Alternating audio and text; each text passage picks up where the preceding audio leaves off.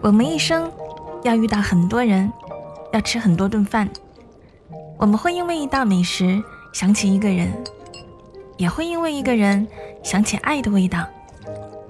晚上十点，说一些好吃的给你听。我是恭喜。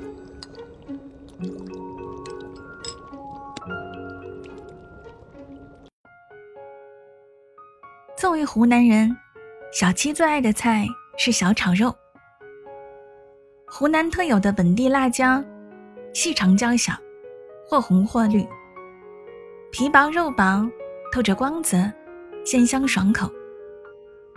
这样的辣椒切成片，下到油锅里翻炒，香味儿能飘到街上去。而肉最好是肥瘦相间。五肥五瘦令人满足，三肥七瘦更是黄金比例。加猪油、下辣椒、大蒜、猪肉一起炒，猪肉微微煎一下，再淋上酱油，瞬间就鲜甜无比。出锅的时候撒盐，加一把大蒜叶子，便又多了一重新香。组合出来的味道。任何人都抵挡不住。对于小炒肉，小七真的是百吃不厌。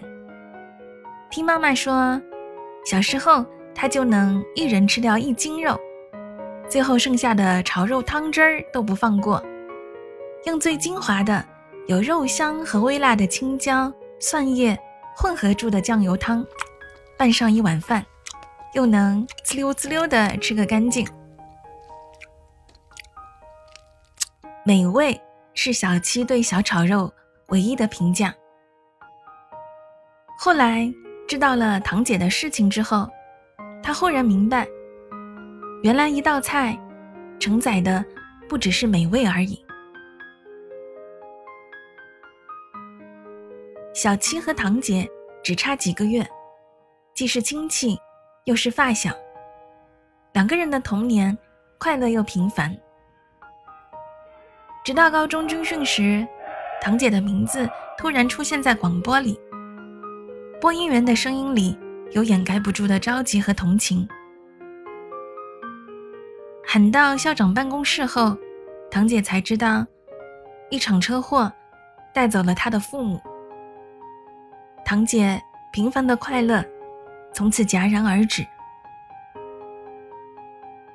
那一出惨剧，小七没有亲眼目睹。那时，已经长大的两个女孩子，不像小时候那样无话不说。加上升上高中，爸妈念叨的只有学习。她只是跟着参加了葬礼，却没有机会真的和堂姐说说话。即使在学校碰到，也因为顾虑，不敢表现出的很开心，更不敢有一个字提及到爸妈。他很可怜堂姐，但是堂姐却从来没有在他面前哭过。小七听妈妈说，堂姐还把爷爷奶奶照顾得很好，是一个很坚强的孩子。有一天，妈妈叫堂姐过来吃饭，妈妈特意准备了小炒肉，结果堂姐。吃了一口，突然就哭了，止都止不住，像个孩子，哭到气都喘不过来。小七吓坏了，看见妈妈抱着堂姐，叹了一口气。那是堂姐唯一一次在人前崩溃。之后，妈妈经常叫她吃饭，但她总是表现得很平静。又开心的样子。很久以后，妈妈无意中向小七透露，堂姐最爱的就是小炒肉。车祸之前，堂姐的妈妈给她做的最后一道菜，也是小炒肉。小七听了十分难受，然而，时间还是一直静悄悄的溜走。后来，堂姐去了深圳读书工作，小七呢也去了上海去读书和工作。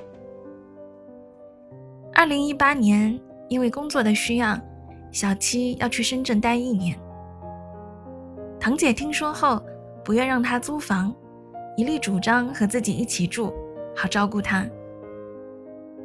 那时候，距离堂姐的爸妈去世已经十多年了。小七看到堂姐在深圳买了房，像每一个独立的女性一样，努力的工作，开心的生活，打心眼儿里为她高兴。一个周末，小七赖床，堂姐敲门问说：“中午想吃什么？”她想也没想，说：“小炒肉。”说完，她恨不能给自己一巴掌。但中午的时候，堂姐却真的准备了小炒肉。小七磨磨蹭蹭的去到厨房，看着那红红绿绿的辣椒，刀工整齐的大蒜片，还有洗好了的大蒜叶子，十分抱歉的说：“对不起啊。”什么呀？堂姐笑了笑，轻轻说道：“你知道吗？”我妈妈做小炒肉特别好吃，你妈妈还跑去学呢。后来你妈妈教会了我，放心吧，一定好吃的。看着她的笑容，小七感慨万千，安静的陪着。点火，下油，辣椒、大蒜、猪肉接连下锅，酱油。盐和大蒜叶子各尽其责，散发出诱人的香味儿。小七尝了一口，果然和小时候的味道一模一样。他便和堂姐一起，轻轻地笑了起来。如果味道可以长久的陪伴，也许爱也从未离开过。